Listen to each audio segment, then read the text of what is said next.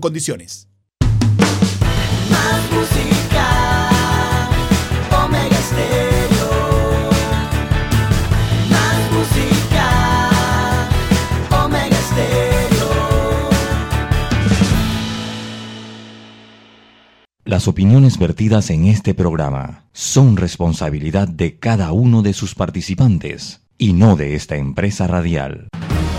La información de un hecho se confirma con fuentes confiables y se contrasta con opiniones expertas. Investigar la verdad objetiva de un hecho necesita credibilidad y total libertad. Con entrevistas que impacten, un análisis que profundice y en medio de noticias, rumores y glosas, encontraremos la verdad. Presentamos a una voz contemple y un hombre que habla sin rodeos con Álvaro Alvarado por Omega Estéreo. Bienvenidos.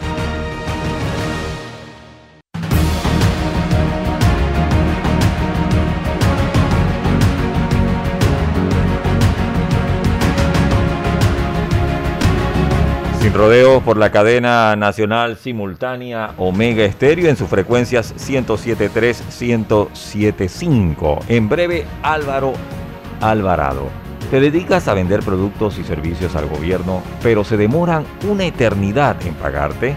Soluciones Financieras Mi Éxito te ofrece factoring.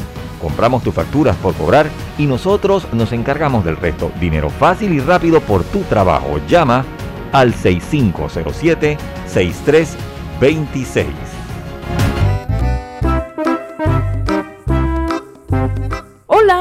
¿Has paseado en el metro? Es bien bonito, pero es importante dejar salir antes de entrar al tren, circular siempre por la derecha, no botar ni un solo papel, no consumir alimentos y bebidas en la estación.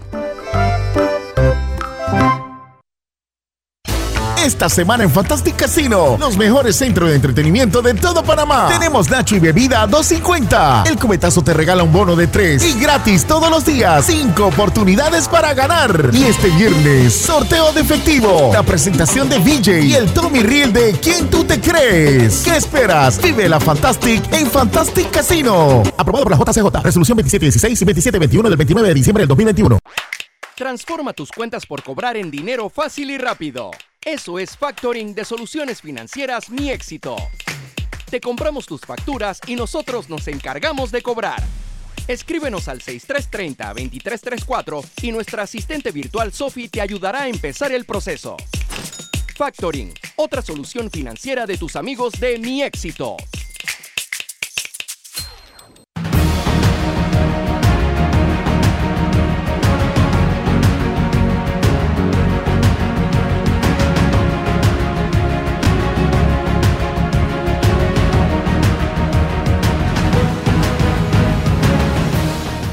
¿Qué tal amigos? Tengan todos muy buenos días, bienvenidos. Estamos ya en Sin Rodeos a través de Omega Estéreo de 8 y 30 a 9 y 30 de la mañana de lunes a viernes en compañía de César y también usted puede sintonizarnos si así lo desea desde cualquier punto de la bolita del mundo. Amén.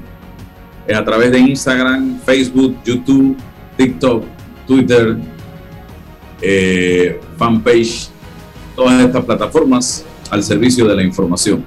En breve vamos a estar conversando sobre ciberdelitos con el especialista Xavier Carrera.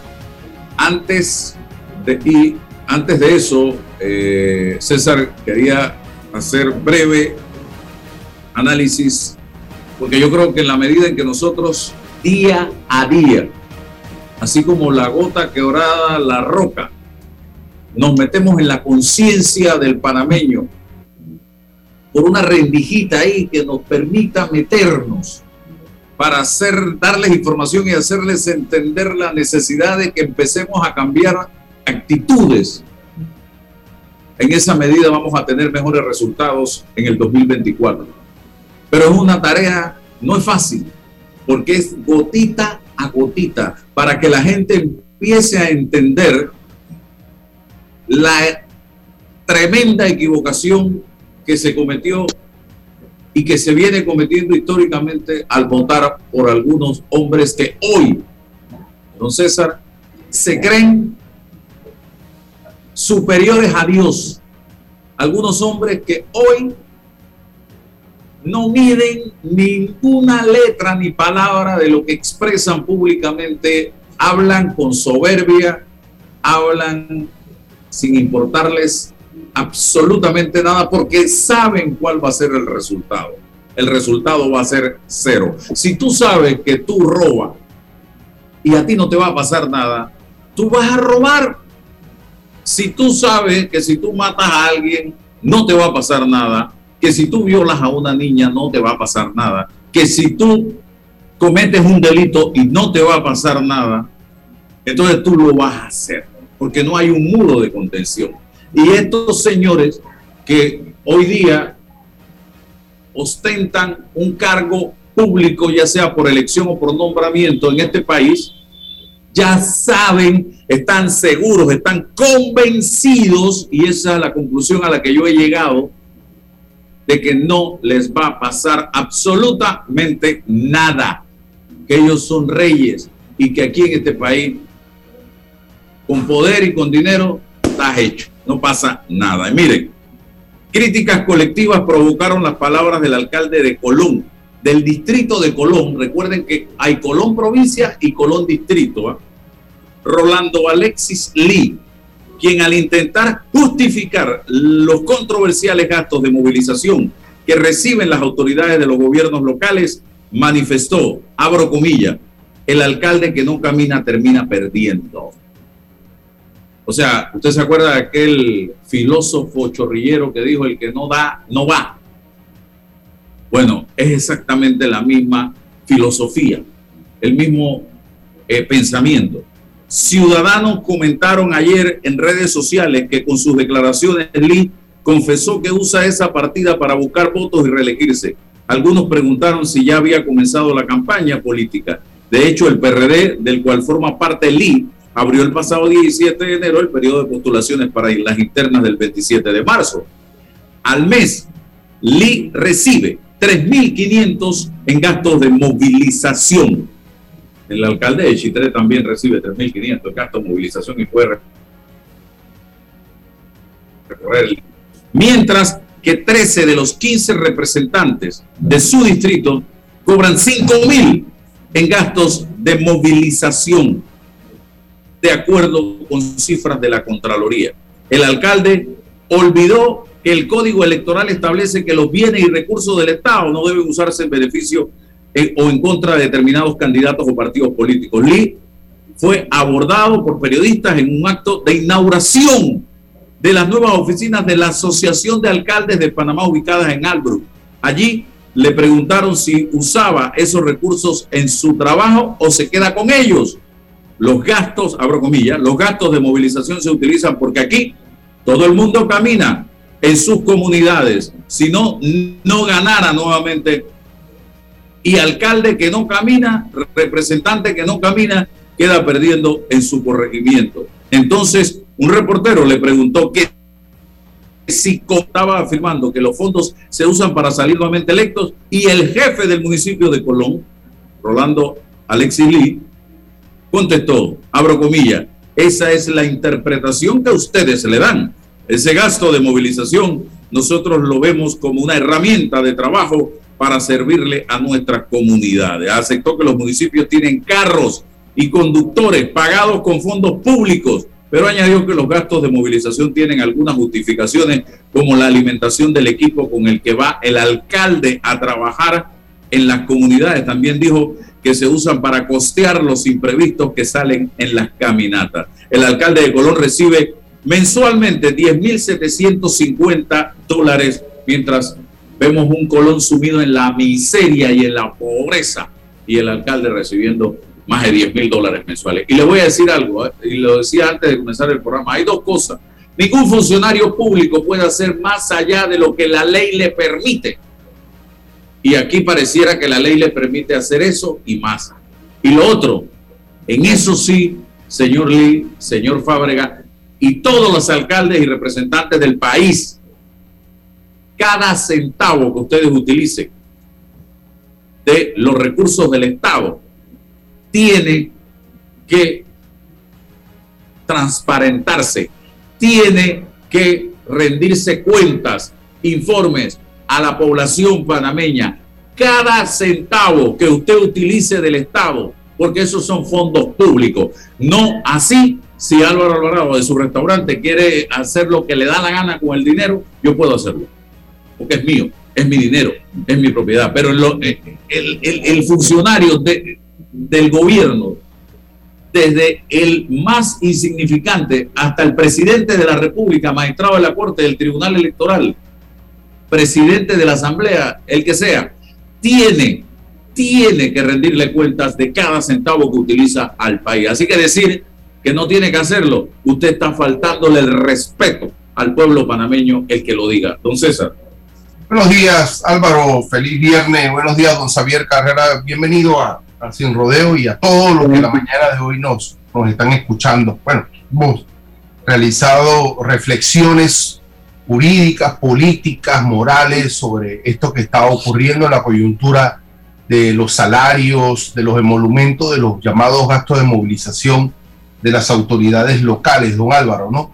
Y a mí sí, eh, en el aspecto de lo que estamos haciendo sobre esto, sí, sí veo el, la parte positiva de que ya estas organizaciones se están reuniendo.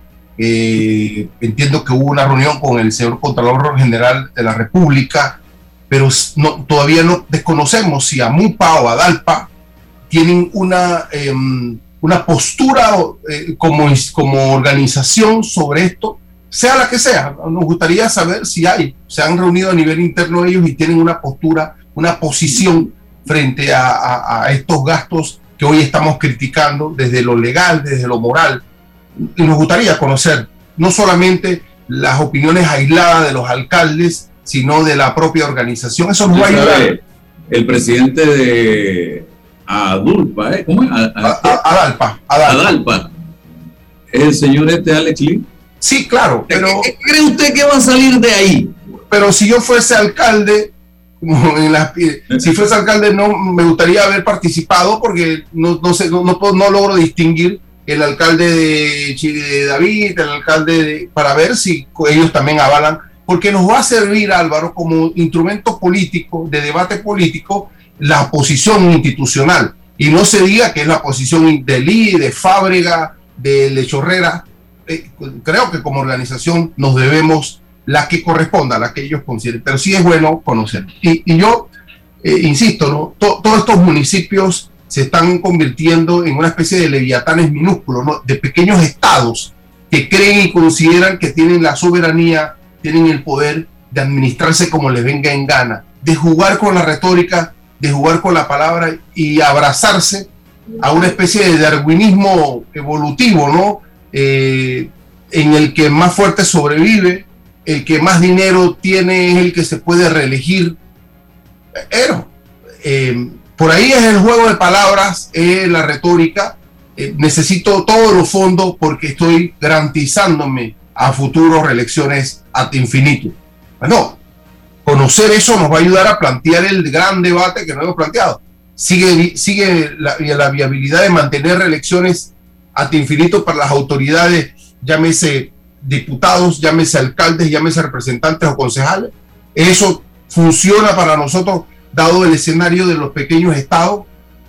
Mira, nosotros eh, escuchamos, tuve un debate con el, con el señor Vigil, que, que, es el presidente, creo, de AMUPA, y él decía que él iba a presentar o en la comisión de la Asamblea estaban generándose las iniciativas para derogar la posibilidad de las licencias con sueldo de alcaldes y representantes pero no ha ocurrido nada, han pasado los meses y no ha ocurrido nada. Eso ha quedado ahí en una especie de, de, eh, en el purgatorio pues, de la burocracia del Parlamento y no pasa absolutamente nada. Entonces, necesitamos definir los roles, saber lo que está pasando. ¿Qué va a pasar con, el Contralor? No sé con qué mecanismo nos va a venir, si ha permitido y avalado, si esos cheques tienen que pasar por Contraloría.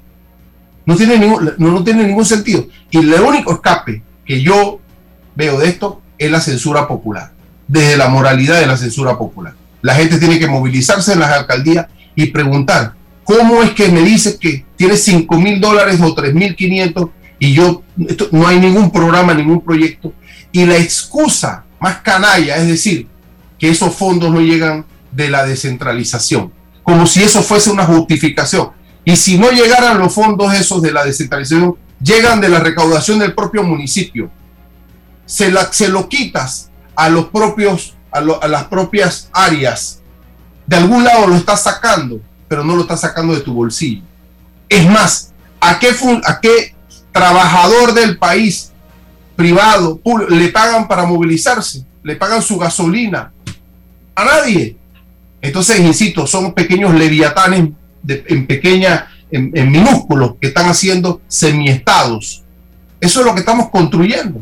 Pero necesitamos, insisto, conocer la posición de la organización de los alcaldes, de los se- setenta y pico alcaldes en Amupa, con la DALPA, necesitamos conocer cuál es la posición de todos, eh, que se reúnan, que debatan, o si no, entonces la posición de Lío la posición de Fábrega, ya porque entonces son monarcas dentro de la estructura alcaldicia.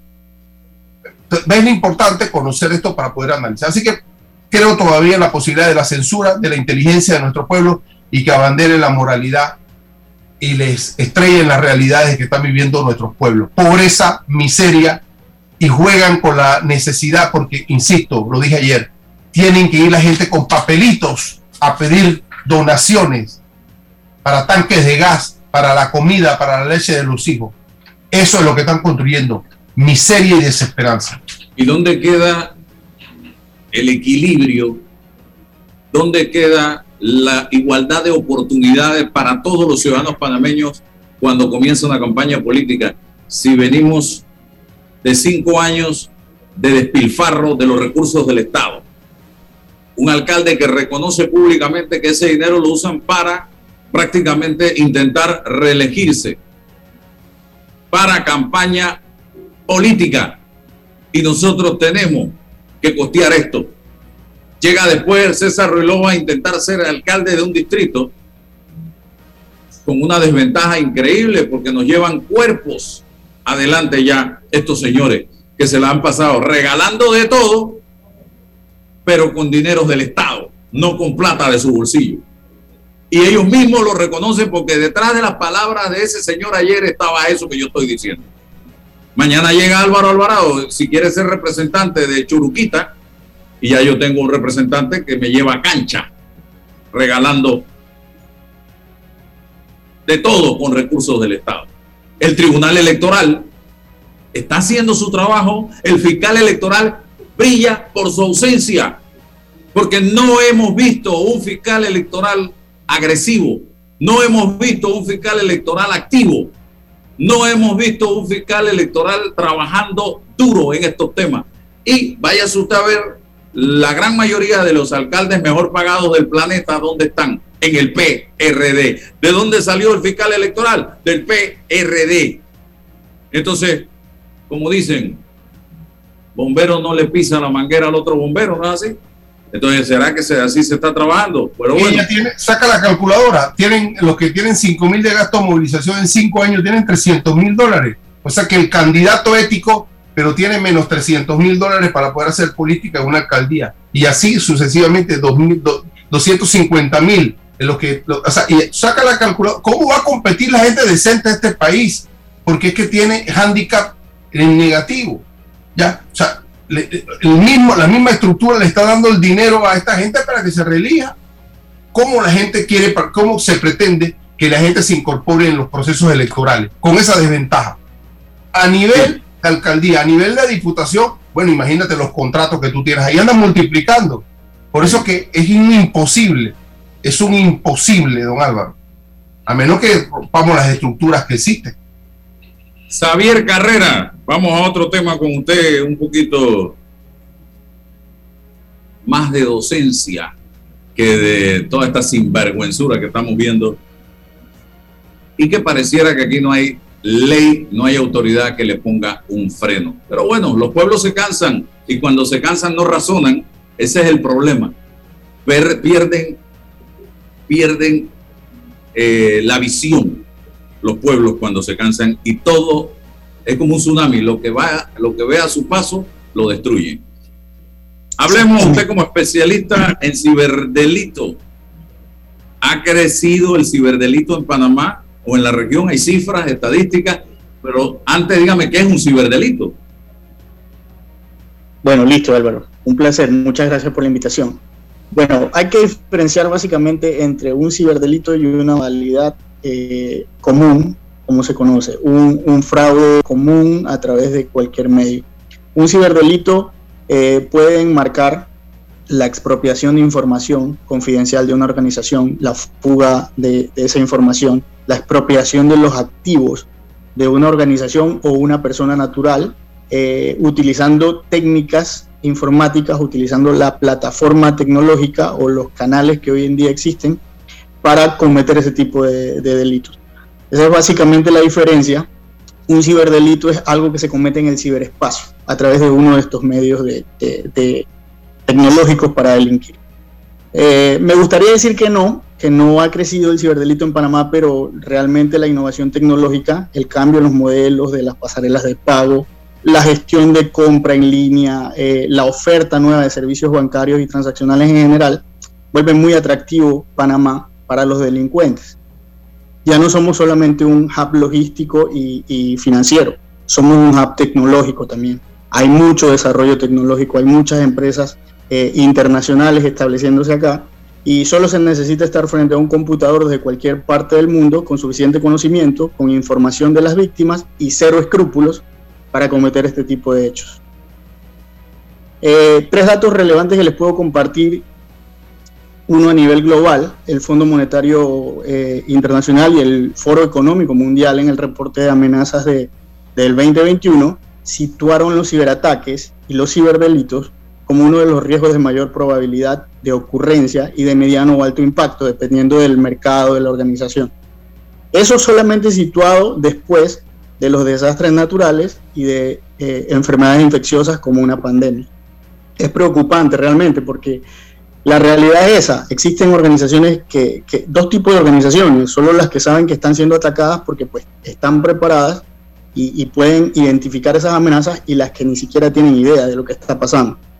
Eh, esas cifras asustan realmente. De hecho, Microsoft, uno de los proveedores de, de soluciones más grandes, uno de los, de los proveedores de correo más utilizados, eh, entre el 2019 y 2021 hizo un estudio durante la época de pandemia de una cantidad de, 6 billones aproximadamente de correos dentro de todos sus, sus proveedores de servicio. De esos 6 billones de correos, alrededor de 13 mil millones se bloquearon por sospecha estos sistemas inteligentes que, detectan esos correos anómalos los bloquearon y alrededor de mil millones efectivamente fueron clasificados como phishing, que es una modalidad pues que es muy, muy utilizada en muchas regiones. Si hablamos ya de Panamá, en cambio, Panamá está situado eh, en el número 79 en el top 100 de los países más atacados por distintas modalidades, con distintas situaciones. Eh, es como les digo, relativamente significativo y, un poco estresante para nosotros los que estamos en esta labor, porque hay que todos los días combatir contra, contra estos Las entidades bancarias panameñas están en este momento eh, preparadas para enfrentarse a esto, siendo Panamá un centro bancario internacional. Álvaro, yo creo que sí, los bancos y las organizaciones en general están tomando muy en serio este tema. Se evidencia un crecimiento significativo en cuanto a inversión en temas relacionados con ciberseguridad, adquisición de herramientas para prevenir estas situaciones. Hay se contratan muchos servicios especializados. De hecho, hay muchas empresas que están prestando eh, eh, este tipo de, servicios porque pues, hay que reforzar el talento. También se está haciendo la inversión en, en, el reforzamiento del talento humano para garantizar esa protección. Eh, además que los estatutos gubernamentales y los entes regulatorios aquí en conjunto, pues con las instituciones, saben que esto es una guerra que pues no se pelea de manera individual. Aquí la colaboración es importante. Entonces las organizaciones sabemos que esa es, ese es la mejor estrategia, la colaboración, la transparencia. Hay que, hay que compartir esas prácticas, hay que compartir esas situaciones que se identifican para que todos estemos preparados. Un ejemplo de eso es la ley 81, es un tema un poco más extenso de cara a la protección de datos personales, pero la regulación está acompañando y las entidades se tienen que alinear. Ok, otro de los temas interesantes hablemos del caso de Banismo. ¿cómo se ha preparado precisamente para enfrentar el tema de la eh, ciberseguridad? Bueno, nosotros no somos la excepción. Relativamente, pues, hacemos parte de un grupo económico financiero más grande. Eh, eso incluso nos vuelve un poco más atractivos en el mercado para los delincuentes. Eh, nosotros garantizamos de la planeación estratégica incorporar la ciberseguridad como un pilar, un pilar para poder generar confianza y lealtad. Eso es primordial en nuestra estrategia. Como les decía, estamos haciendo inversiones significativas. Tenemos eh, un paquete de soluciones de cara a la protección de los activos del banco, de cara a la protección de la información de los clientes, es nuestra labor primordial. Eh, se elaboran frecuentemente assessment porque pues, uno puede decir como organización que está bien, pero lo, lo realmente válido es que un externo de alguna manera me audite o, o, asimile las prácticas que tengo y evalúe esa postura de seguridad. Eso para nosotros es una práctica común, lo hacemos muy frecuentemente.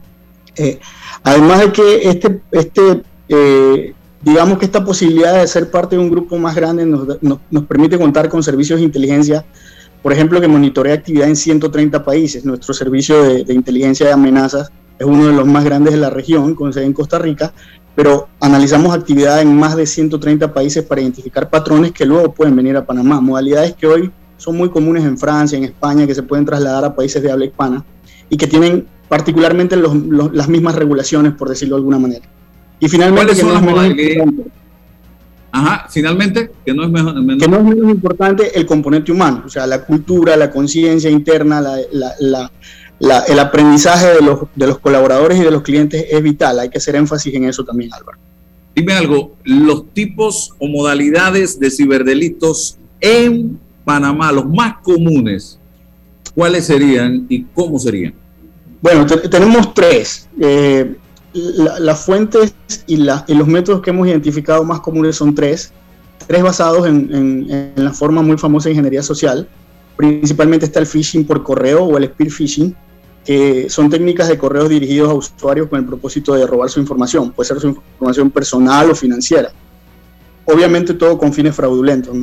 Eh, generalmente son campañas de bloqueos de cuentas de correo, de redes sociales, de credenciales de acceso a una banca en línea. Eh, se hace muy común por ese medio, por el medio de correo. Otra de las técnicas que también es muy común en Panamá es el phishing, creo que la mayoría de, la, de, de los panameños acá la, la conocemos. Eh, son llamadas telefónicas utilizadas para recabar información, en ocasiones defraudando personas solicitándoles adquisición de bienes, eh, promociones, compras, premios y en ocasiones pues no es una modalidad que se, que se haya identificado acá, pero la de incluso pagar rescates por supuestos secuestros eh, de personas que tengan cautivas. Y la que está muy muy en boga en estos momentos, que de hecho pues estamos combatiéndola muy fuerte, que es el smishing, son mensajes de texto, son mensajes SMS, en los que prácticamente abordan al, a los clientes o a los usuarios de la misma manera en la que lo hacen a través de un correo de phishing, con una liga para que entreguen credenciales, para que provean información que es muy propia de la persona desde el punto de vista financiero, ¿no? de, de, de, su actividad financiera. Esas son las tres modalidades que más afectan a Panamá hoy en día. Xavier, el cliente promedio está informado de cómo protegerse y le te agrego la última pregunta. ¿Qué puede hacer ese cliente para evitar caer en el ciberdelito? Bueno, es, muy importante, es muy importante eh, la pregunta de si el cliente promedio está informado. La seguridad eh, es, es una responsabilidad de todos. Nosotros como organización aseguramos y tenemos la responsabilidad de informar a nuestros clientes sobre cómo salvaguardar su información, cómo protegerla. Eh, es una responsabilidad compartida, como lo decía. Tenemos que contar lo que identificamos, lo que está pasando, lo que vemos en otras instituciones, en otros mercados, y, reforzar haciendo tips, eh, particularmente de cara a nuestros clientes y, y, a la plaza en general. Nosotros en Banismo lo, lo, que hacemos es utilizar nuestras redes sociales, pasando tips, colgar posts en nuestros portales web, eh, eh, hacemos campañas de concientización dirigidas a los correos que tenemos de nuestros clientes. Ahora, ¿qué puede hacer un, un, una persona, un cliente, para evitar caer en el ciberdelito? Esto es importante. Eh, no necesariamente una persona que tenga productos bancarios que utilice un canal digital puede ser una potencial víctima. Incluso si ustedes guardan sus tarjetas de débito o de crédito en estas billeteras digitales que se utilizan ahora en los celulares, los celulares se comprometen mucho. Entonces, hay algo que es importante, les voy a dar simplemente cuatro tips para poder evitar caer. Uno, y lo más importante es identificar situaciones que son atípicas. Un portal de ventas en línea que tiene precios pero exorbitantemente mucho más bajos que cualquier otra tienda que se dedica a lo mismo, wrong, por ahí no hay. No hay que aplicar, no hay que entregar información ni tratar de comprar en esos portales porque eh, son justamente fachadas que se utilizan para colectar la información. Entender también que ninguna, ninguna institución, ninguna aquí en Panamá por la regulación, que nos conozca, nos va a solicitar información en línea o por SMS o con llamadas telefónicas. Para eso existen los canales oficiales de, las instituciones. Ante la menor duda, acudir a canales oficiales como los contact centers, como los buzones de abuso. Organizaciones como la nuestra tienen buzones de abuso donde los clientes pueden eh, escribir, hacer sus consultas y todo lo demás, eh, o, o acudir a las sucursales de preferencias. La banca tradicional sigue siendo una opción. Lo más importante, no registrar información financiera de medios de pago. Hoy con una tarjeta plástica, sin necesidad de tenerla presente, se pueden hacer compras. Entonces, los sitios que uno más conoce, que son seguros, PayPal, entre otros, son sitios que protegen esa información. Hay otros sitios que no garantizan esa protección, entonces por ende traten de evitar de publicar su información o almacenarla en esos lugares. Bueno, Esos son los. Javier, te agradezco la oportunidad que nos hayas permitido conversar contigo en el día de hoy eh, para darle algunos tips en materia de ciberdelito a los oyentes que nos escuchan y nos ven en este programa Sin Rodeos en el día de hoy. Así que eh, gracias y estamos a la orden para cualquier información adicional. Estén muy bien, un placer. Gracias. Bien, y seguimos adelante. Vamos a conectarnos ahora con Paula Cabalén eh, desde Argentina para un... Vamos a hablar un poquito hoy sobre la envidia. ¿Qué te parece? Un pésimo consejero, la envidia. Eh, don César, así Yo que... tenía un la cliente, tenía un cliente que tenía en el carro, decía, la envidia mata. Yo dije, wow. Directo. Mata. La envidia mata, lo tenía en el carro así. Eh, y te, y Ahora, te- la envidia mata. Sí, ¿cómo andan? Mata sueños. sentimientos negativos, de odio, y de rencor y un montón de cosas. Paula, bienvenida. ¿Qué es la ¿Cómo envidia? están? ¿Cómo están? Que- Bien. Estaba escuchando ahí lo que decían de la envidia mata y sí, mata muchas cosas. Nos va matando de a poquito a nosotros, ¿no? O sea, al que tiene y al que y al que la recibe, digamos, a quien quien esté conviviendo con esa emoción. ¿Qué es la envidia? Bueno, es una emoción. Es una emoción que proviene de, eh, a ver, ¿cómo les puedo explicar? De un lugar en donde tiene, tuve un lado positivo y un lado negativo, ¿ok? Porque tiene el lado de quien envidia, que es el que esas personas que sienten que no están a la altura de otro, entonces en vez de trabajar sobre sí mismas para ver que en realidad también pueden lograr lo que otra persona logró, ¿qué hacen? Sienten, no, como yo no lo logro, entonces se establecen una fijación con la otra persona para que les vaya mal, ¿no? O sea, les desean el mal, eh, compiten, tienen malos sentimientos. ¿Vieron cuando se habla de las personas tóxicas? Dicen, bueno, hay que correrse de las personas tóxicas. Bueno, eh, viene un, un poquito por ahí, ¿no? Tener una persona que nos envidia es tóxico. Pero ¿qué pasa si nosotros somos los que sentimos esa emoción? ¿Cómo podemos convertir eso y convertirlo en otra cosa? Está muy relacionada a la autoestima. Y está muy relacionado a algo que aprendimos desde chicos, en realidad. Porque eso lo aprendimos. Aprender a, a envidiar se aprendió.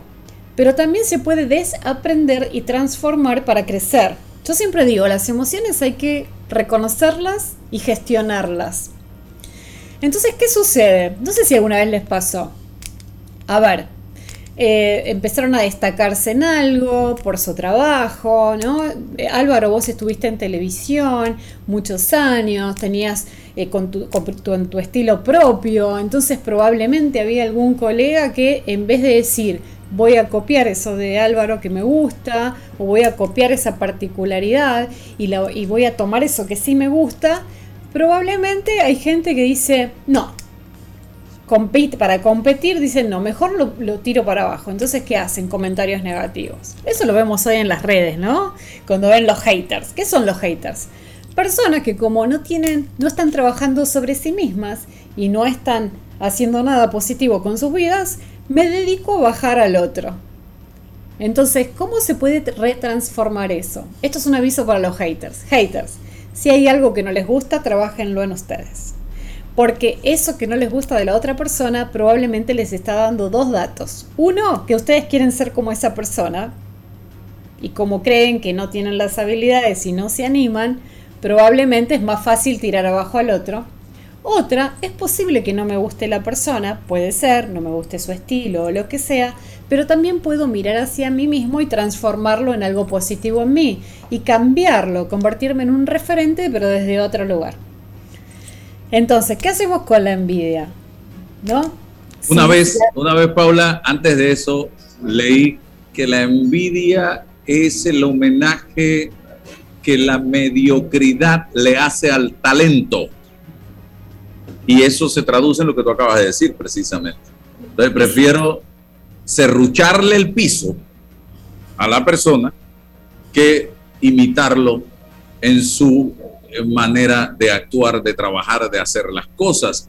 Y la otra que he escuchado es gente que dice, te envidio, pero con envidia de la buena. ¿Hay envidia de la buena y envidia de la mala o hay envidia solamente?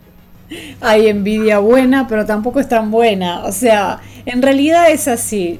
Nosotros podemos tener personas que nos admiran. De hecho, yo, yo no me relaciono con personas a las que no admiro. Yo, todas las personas que están en mi mundo, yo las admiro. Admiro su capacidad de resiliencia, o admiro cómo se comunican, o admiro cómo aman, admiro cómo lograron determinadas cosas, pero les deseo el bien, porque eso que yo mando al universo, quiero que regrese a mí. Entonces, eh, ¿qué, qué- qué es? Eso sería como una, llamar envidia de la buena, pero en realidad ya no es envidia, ahí sería admiración. Entonces, ¿qué sucede, no? Esto es algo que se ve mucho, por ejemplo, en las relaciones de amistad. En el colegio, cuando uno comienza a crecer, yo puedo decirte hoy que hay muchas personas de las que eran amigas mías en el colegio que hoy no lo son porque en algún momento de mi vida yo sentí que no me deseaban lo mejor. Entonces me corrí. Pero no me corrí diciendo es que me envidian, sino dije no quiero tener relaciones en mi vida basadas en eh, que me están mirando y no me estén deseando el bien. ¿Me explico? Como no, me llené de odio, en todo caso me cuidé. Dije, no, vamos a, cuidarnos. Entonces, esto que tú dices, Álvaro, eh, hay gente que envidia lleno, lleno, y hay que tener cuidado de los cercanos, de quién es mi amigo, quién es mi familia. En la familia también hay gente así, ¿no? Entonces, ¿qué podemos hacer con eso? ¿Y cuál es la parte negativa? Yo, a mí me inspiró a escribir un artículo el otro día, una situación de una clienta mía. Porque yo le decía, si la envidia de tu familia te impide crecer, entonces hay que empezar a correrse un poco de esos lugares, pero detectar en dónde yo oculto mi propio bienestar o oculto mis logros para que los demás no me envidien. Entonces ese no puede ser mi ámbito. No puede, no puede ser que yo quiera estar rodeada de gente a la que no les puedo contar lo que hago porque se ponen mal. Y Hola, otra co- sí. por favor.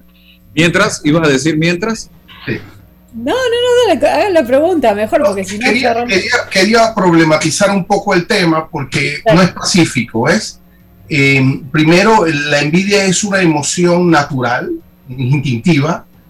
Otra cosa, eh, se puede provocar envidia. Hay gente que por su talento y por su talante provoca y quiere tener huestes de envidiosos por ahí. Eh, este ecosistema de las redes sociales donde hay mucha estafa porque la gente provoca lo capsula los, los momentos felices pero que no son el total y la verdad generan cápsulas de envidia por ahí también hay una fuente ¿qué te parece estos tres temas? Mira, eh, es interesante lo que dices. Primero, el tema de las redes es un, a ver, eh, es un momento en la vida de una persona y cada persona puede poner lo que quiera ahí. El tema es que quien lo está leyendo sepa comprender que un minuto de una foto no es la vida de la persona. Entonces ahí entra la inteligencia y el criterio de la gente, ¿no? Digo, quien está mirando eso, está mirando el momento de alguien y quien está compartiendo, claramente usa la red, en la red su mejor foto, su momento feliz, lo que tiene ganas de, mo- de mostrar y transmitir. Entonces hasta ahí realmente hay que utilizar criterio. Es cierto lo que tú dices, si yo estoy pasando por un mal momento, tal vez no es mi estilo contar eso, ¿sí? Pero hay gente que también hace una comunicación de ese mal momento. Dice, bueno, yo voy a aprovechar y voy a decir, pobrecita lo que me pasó. Perfecto, es otro estilo de comunicación. Ahí tú dijiste otra cosa interesante. Hay gente que genera esto para y le encanta tener séquito de envidiosos. Bien, ese es el que ese es el que está utilizando en forma negativa su virtud, porque en realidad está compitiendo. La envidia genera competencia. Y en realidad, ¿qué ¿cuál sería la envidia buena? Generar cooperación y colaboración. Es decir, si yo soy bueno en algo, ¿por qué no me uno con otro en vez de querer diferenciarme? Y ahí es, es la parte que tú dices, es donde se utiliza la envidia, pero en realidad porque ese que logró cosas también es envidioso. Está creciendo comparándose con otro en vez de consigo mismo. Entonces, es como si yo me levanto a la mañana y digo, yo quiero ser una mejor versión de Paula. ¿Cómo era Paula hace un año? ¿Cómo era hace dos años? ¿Cómo era hace dos días? O, ¿cómo es Paula respecto a tal otro coach o a tal otro comunicador? Bueno, si yo hago eso, en realidad estoy poniendo mal mi energía. Porque no me estoy superando, me estoy comparando. Y termino desdibujando mi personalidad, termino no teniendo identidad. ¿Quién es Paula después de un año de copiar a alguien? ¿No? Entonces, es una emoción tan interesante porque, primero, detrás de la envidia hay otras emociones. Una es la culpa. Si yo tengo culpa por crecer y porque me vaya bien, porque en mi familia otros no son exitosos, es un ejemplo esto, ¿sí? Por suerte no, no es mi caso, les va bien a todos, entonces a mí no me da culpa ser que, que me salga algo bien, lo puedo compartir. Pero de repente puede darme culpa, entonces ¿qué hago? Me equiparo. Pasan las parejas también. Yo conozco gente, por ejemplo, que ella, las mujeres brillantes, les va súper bien, pero como de repente laboralmente al marido no le va tan bien, ¿qué hace la mujer? Baja el perfil para eh, que su pareja no se sienta inferior a ella. Entonces, ¿qué está haciendo con su potencial? Lo está matando. ¿No? ¿Y, qué- hacen mucha- muchas parejas también? Le dicen a la otra, bueno, pero acá te están usando, acá, porque no quieren que el otro crezca. Fíjense que está en el seno familiar, están las relaciones principales. Lo de las redes sería secundario porque en las redes es gente que quizás ni conocemos. Pero eh, yo creo que, que uno puede diferenciar cuando hay envidia de cuando hay emoción sincera. ¿No? Eh, ¿Ustedes han visto alguna vez esas personas que eh, a mí me ha pasado, ¿eh? De repente cuando me divorcié, ¿no? Me divorcié y de golpe aparecían eh, personas que eh, estaban, nunca venían y de golpe se me acercaron. Hola, qué bien. Eh, ya está, somos del club de los divorciados. ¿No? Gente que como estaba viviendo esa emoción, se acercaba. Y gente muy cercana a mí, que estaba pasando malísimos momentos de relación, pero que cuando yo me animé a divorciarme, se alejaron de mí. ¿Quién era el sincero ahí? Yo, yo me di cuenta, dije, hay, personas que quizás no eh, querían hacer lo mismo, no se animaban, entonces claro, al yo animarme, eh, les puse como una, una pantalla enorme, un espejo muy grande en sus vidas. Ellos tenían que hacer lo mismo tal vez y no se animaban, entonces mejor las dejo de lado, ¿no? Entonces, ante algunas situaciones de logro, de fracasos, de enfermedad, uno descubre a quienes tenemos alrededor. ¿Quién se alegra cuando nos va bien? ¿Quién se alegra cuando nos va mal? Cuando te va muy bien y tus amigos se quedan, eso es un buen indicio también, porque significa que están orgullosos de tener un amigo al que les va bien, ¿no? No es solamente cuando me va mal. No sé si respondí todas tus preguntas o si querés que sigamos armando así como...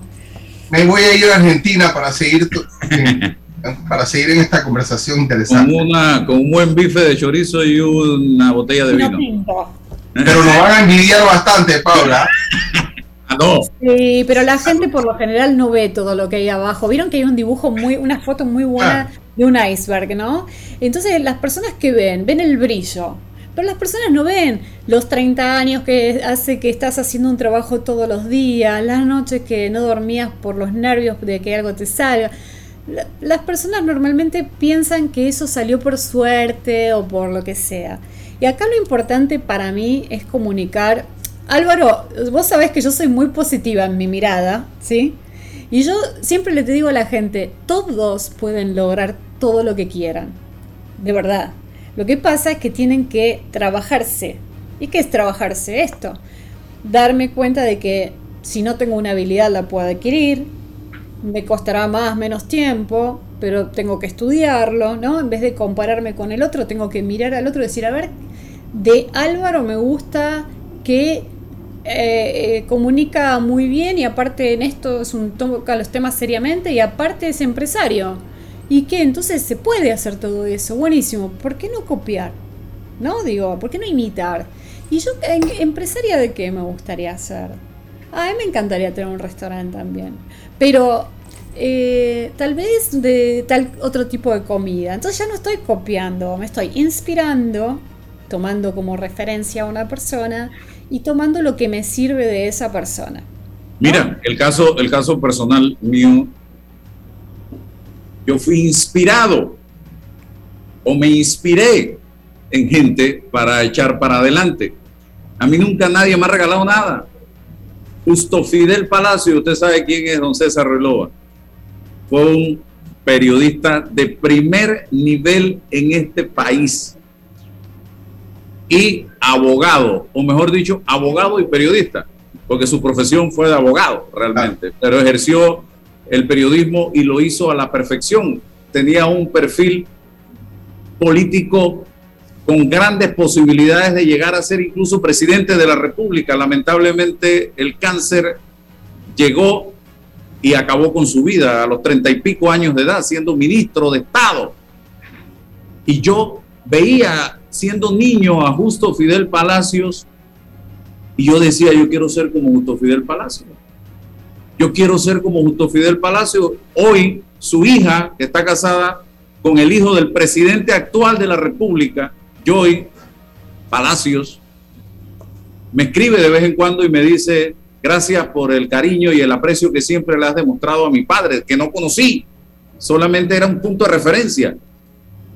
Y lo admiro y lo seguiré admirando toda mi vida. En el caso de del ser empresario, mi papá siempre fue comerciante y yo veía restaurantes, fondas y yo decía, algún día yo tengo una en Panamá de otro nivel, pero con la comida que a la gente le gusta en el del interior. O sea, siempre hay que trazarse metas, no estar viendo a quién le hago daño para tratar de pisarlo y montarme encima de esa persona. No, oportunidades hay miles para echar para adelante. Lo que hay que buscar es los momentos precisos, la rendija, el, el- el portillo, el caminito, a ver por dónde te metes y de seguro que te va a ir bien. Eso sí, disciplina y trabajo. Hoy, 55 años recién cumplido y yo trabajo de lunes a domingo. Y César lo sabe, aquí estoy metido en el restaurante de lunes a domingo desde las seis y pico de la mañana hasta que cierro. A veces, de vez en cuando, muy rara vez me tomo uno que otro día, pero aquí estoy metido. Entonces, ¿por qué envidiar a alguien? Y las envidias de amigos son sumamente peligrosas porque tienes a la persona al lado y no estás dando cuenta lo peligroso. Las envidias de familiares son peligrosísimas porque tienes a la persona al lado y tú crees que es tu amigo, tú crees que es tu familiar y lo que está es machete en mano o cuchillo en mano tratando de hacerte daño. Sí, y es un tema que, que cuesta a veces hablar. eh, a mí realmente lo- los últimos días fueron temas que trajeron algunos clientes a sesión y yo dije, lo voy a hablar, lo voy a escribir porque es importante reconocerlo y reconocer en uno esa emoción también y qué hacemos con la emoción, porque como bien decía César, son emociones, vienen. El tema es cuando no nos damos cuenta. Es igual de peligrosa que el enojo, igual de peligrosa que la culpa, es igual de peligrosa. El tema es qué hacemos si no nos damos cuenta de si la tenemos o si la tienen hacia nosotros. Como decía Álvaro recién, las oportunidades te tienen que encontrar trabajando. A nadie le llega una oportunidad estando encerrado en su casa mirando el Instagram de otro. Eh, ¿No? Tenemos que, queremos mirar, vemos y después adentro trabajar en lo que, en nuestro sueño, en nuestras metas, en lo que queremos lograr.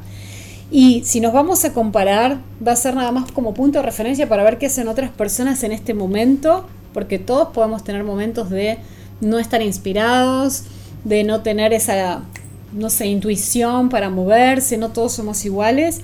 Podemos mirar a ver qué está haciendo eh, la empresa cercana, otro que se dedica a lo mismo, qué hace el mercado. Tomamos como referencia, cerramos y seguimos, ¿no? Este, si usted en este momento está sintiendo dolor o tristeza o algún malestar por el bien de alguien cercano a usted, usted está es positivo en envidia. Es envidia positivo. O sea, ese es el examen, se lo digo ya. Y no hay vacuna, ¿eh? Y no hay vacuna. gratuita. Usted mismo tiene que trabajar en eso. Y mire, le voy a decir algo, porque estuve leyendo, la envidia mata. ¿En qué sentido? Afecta la salud emocional del individuo, porque te genera una obsesión permanente dentro de ti de que tú quieres y tienes de todas maneras que tener lo que el otro tiene. Y eres capaz de hacer lo que sea. Mi papá Claro. siempre nos decía, cuando pasábamos por una casa bonita, grande, y decíamos, oye, qué casa más bonita, o sea, la casa más bonita es la tuya. La casa más bonita es la tuya, no esa, es la tuya. Siéntete Claro, y, y ahí entra un poco esta cosa de la ley de la intención y la manifestación y todo eso, ¿no? Porque como bien dijiste, suponte que yo me acuerdo en mi primer departamento de soltera, así, muy chiquito, pequeñito, yo lo amaba, realmente. Y mi, y mi primer cama fue una manta en una, sobre una, un tapete, ni siquiera tenía colchón, porque puse todo ahí para comprar ese departamento, era feliz. Y recuerdo que vino una vez una, una chica que trabajaba conmigo y me dijo, ay, pero es muy ruidosa la zona, estaba en una de las mejores zonas de Palermo, ¿no? De acá de Argentina. Es muy ruidoso y no sé qué. Tardé meses en, en dejar de tener esa relación, porque yo digo, yo necesito que las personas que me rodean compartan mi felicidad. El que venía sabía que iba a comer arriba de una cajita. Y como tú bien dijiste, Álvaro, es como lo que tú haces con ese espacio. Eh, hay casas que uno entra y dice, tiene algo este lugar. Sí, porque tiene el alma, el corazón de la persona que está viviendo en ese espacio, ¿no? Eh, y las personas que viven así pueden aspirar, porque al final no está mal aspirar a crecer, a ir por más. También hay que tener cuidado con eso. ¿Cuántas veces uno escucha que alguien dice me encantaría tal cosa y tiene a alguien que le dice bueno, pero conformate con lo que tenés? No, no tenés que conformarte con lo que tenés. Podés ir, podés soñar, se te puede dar. Y ahí empieza la manifestación. La manifestación se tiene que sentir. Manifestar sueños es yo sé que soy capaz de lograrlo. Ahora, si yo no me creo capaz de lograrlo, ¿qué voy a manifestar? Mejor ni siquiera ni siquiera sueño, porque Baja autoestima, hay mucha gente envidiosa. Pero Sí. ahora, no, no he conocido a nadie, Paula, que reconozca que siente envidia. Es un secreto así guardado. ¿no? ¿Cómo la gente se libra de esas cadenas que no puede reconocer y que no puede admitir? Mira, eh, hay mucha gente que no admite que es agresiva, hay mucha gente que no admite que tiene baja autoestima, hay mucha gente que no admite que es negativa, o sea, hay mucha gente que no reconoce sus emociones. Yo lo que les diría es, no lo admitas públicamente si no crees, pero al menos mírate al espejo y reconocelo. Reconoce qué te pasa cuando ves, hay algunas cosas que son detonantes de la envidia. Ejemplo, una pareja que se quiere. Cuando hay personas que ven una pareja que se quiere, eso es un detonante de envidia. O alguien que cambió el carro y un super carro. ¿Qué me pasa a mí con el carro del otro? ¿Qué me pasa a mí si me entero que... ¿No? Es, es mirar eso. Y cuando observo eso, que es un trabajo de uno con el espejo, no entra nadie ahí. No hace falta publicarlo, no lo publiquen. Pero ¿Y miren. qué me dices de envidiar el cuerpo de otra mujer? Bueno, Hasta eso hay como, bien ¿eh? dijiste, como muy bien dijiste, hay marcas, la- digamos, las personas, hay toda una inteligencia detrás de las marcas utilizando las emociones de las personas, ¿sí? ¿Qué hacen muchas marcas? Utilizan eh, a, su favor la emoción negativa de los seres humanos. Entonces, y, y esto, Álvaro, yo que pongo mensajes positivos, te aseguro que yo cuando ob- observo cómo escribo yo y, y la gente que me sigue a mí y observo cómo escriben algunos otros coaches que hablan de toxicidad, de cosas negativas y todo, la gente quiere ver lo negativo. Les ha- eh, hacen muy bien, estudian muy bien a sus seguidores y les hablan en función a lo que quieren que los sigan. ¿Está bien o está mal? No está ni bien ni mal. Es un estudio para comprender cómo le tengo que hablar a las personas. Las personas tienden, eh, nosotros 70% de nuestro diálogo interno es negativo, con lo cual estamos viviendo generalmente en negatividad. Siempre estamos viendo el vaso medio vacío. Es un ejercicio ver el vaso medio lleno. O no, no decimos, eh, me fue bien, pero me falta. Siempre estamos con el me falta, el pero, pero tal cosa. Entonces, ¿por dónde se empieza este cambio? Primero, por tener gratitud hacia uno mismo, hacia la vida y empezar a ver si me incomoda mi amigo, mi colega, el de la foto de Instagram, ¿qué puedo hacer con eso? ¿Cómo me puedo inspirar para cambiar? Quiero tener el cuerpo de una modelo. Bueno, yo no voy a medir nunca 1,80 porque mido 1,60. ¿Cómo para ponerme 20 centímetros? Listo, sería una pérdida de tiempo estar comparándome con eso. Entonces, primero me tengo que aceptar y querer. Entonces, empezar por autoestima. Eh, como bien decías, Álvaro, ¿hay una vacuna? No. ¿Es rápido? No. ¿Hay que trabajarlo? Sí. ¿Con quién? Con psicólogo, con terapeuta, con cursos, con coach, con lo que sea, no importa, pero trabajenlo. Porque es el único activo que nos llevamos. El único activo que nos llevamos es lo que nos pone, la inversión que hacemos en nosotros. Es lo que aprendemos, es lo que nos transformamos, es el cambio. Eso, digamos, cualquier dinero que uno quiera invertir en, en eso es mejor que invertirlo en, y que me perdonen las marcas, en un zapato con plataforma para parecer más alta. ¿Por qué no me acepto que me gustan las chatitas y me acepto con mi metro sesenta? ¿No? Y cuando yo me acepte, también mi entorno me va a aceptar y el que no me acepte no será parte de mi entorno. Entonces también que hice, hice un reciclado de relaciones. Entonces, ¿por dónde empieza? Por uno. Eh, la mala noticia es que requiere trabajo y, y mucho trabajo y muchas veces dolor, el dolor de ver que nosotros podamos tener esas emociones negativas también o darnos cuenta de que en el pasado, no sé, éramos personas que quizás eh, éramos más agresivas, es un ejemplo lo que estoy dando, ¿no? Eh, que quizás en el diálogo aprendí cosas de mi padre, entonces ahora tengo que revertir, ¿cómo hago? Observándolo, ¿de quién lo aprendí? De mi papá, ¿lo tengo que odiar? No, no, porque él me enseñó lo que él aprendió de su padre también, Claro. entonces así. Bueno, Paula, extraordinario del tema. Hay que evitar el pienso, luego envidio. Hay que evitarlo. Te agradezco tu participación. Espero que nos volvamos a encontrar en un par de semanas a ver si Dale. seguimos ahondando en este y otros temas interesantes. Otros pecados capitales. Sí, sí, Sí, sí, vamos. sí, Hay que tocar, hay que tocar estos temas porque así también eh, las personas se dan cuenta que no hay, que todo, o sea, que es parte de la vida. La Claro. vulnerabilidad es bueno mostrarla también. Bueno. También. Feliz cumple, Álvaro. Gracias. Eh, quien crea que todo viene del cielo a un capricorniano jamás. Acabo de hacer un comentario.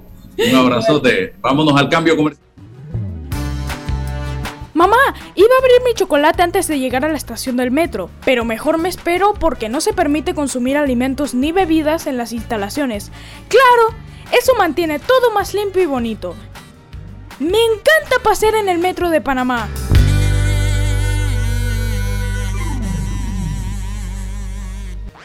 Transforma tus cuentas por cobrar en dinero fácil y rápido. Eso es factoring de soluciones financieras Mi Éxito. Te compramos tus facturas y nosotros nos encargamos de cobrar. Escríbenos al 6330-2334 y nuestra asistente virtual Sophie te ayudará a empezar el proceso. Factoring, otra solución financiera de tus amigos de Mi Éxito. Déjate llevar por la frescura del pollo melo, panameño como tú. Déjate llevar por la frescura del pollo melo. Variedad y calidad. Melo. Frescura de altos estándares. Sí, la calidad es una promesa. Para llevarte el pollo melo siempre fresco hasta tu mesa. Déjate llevar por la frescura del pollo melo. Por su sabor y calidad lo prefiero. Déjate llevar la Esta semana en Fantastic Casino, los mejores centros de entretenimiento de todo Panamá. Tenemos Nacho y bebida a 2.50. El cubetazo te regala un bono de 3 y gratis todos los días. 5 oportunidades para ganar. Y este viernes, sorteo de efectivo. La presentación de VJ y el Tommy Reel de ¿Quién tú te crees? ¿Qué esperas? Vive la Fantastic en Fantastic Casino. Aprobado por la JCJ. Resolución 2716 y 2721 del 29 de diciembre del 2021. Transforma tus cuentas por cobrar en dinero fácil y rápido. Eso es factoring de soluciones financieras Mi Éxito. Te compramos tus facturas y nosotros nos encargamos de cobrar. Escríbenos al 6330-2334 y nuestra asistente virtual Sophie te ayudará a empezar el proceso. Factoring, otra solución financiera de tus amigos de Mi Éxito. Bueno, me voy a comer con una estrella. Espérate, ¿y tu esposa sabe? Claro, ella sabe que la estrella del sabor es American Star. Y por eso en la casa comemos delicioso. American Star, el tasajo, jamón, chorizos y embutidos más suaves, económicos y con el sabor que le gusta a todos. ¡Oh! ¿Me invitas a conocer esa estrella? Busca la estrella roja y azul American Star, la estrella de tu cocina.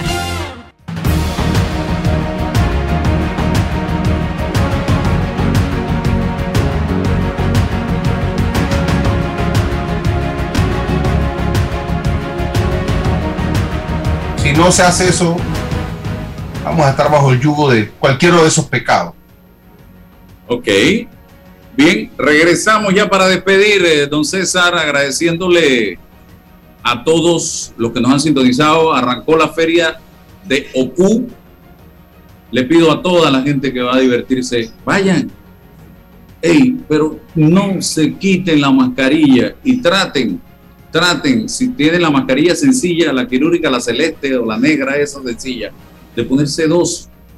No se la quiten para nada, porque el, cualquier persona, y esto no lo digo para mal, cualquier persona, hasta un familiar cercano que usted crea que está bien, en este momento es sospechosa de COVID. Porque se está dando algo muy curioso.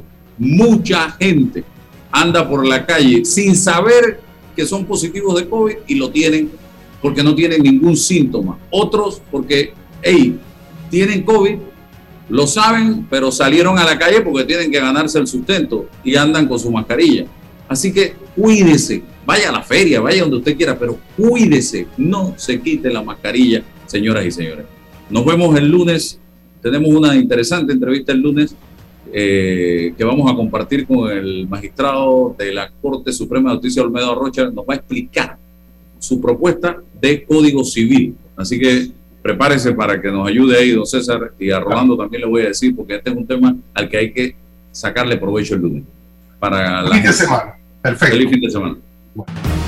La información de un hecho se confirma con fuentes confiables y se contrasta con opiniones expertas. Investigar la verdad objetiva de un hecho necesita credibilidad y total libertad. Con entrevistas que impacten, un análisis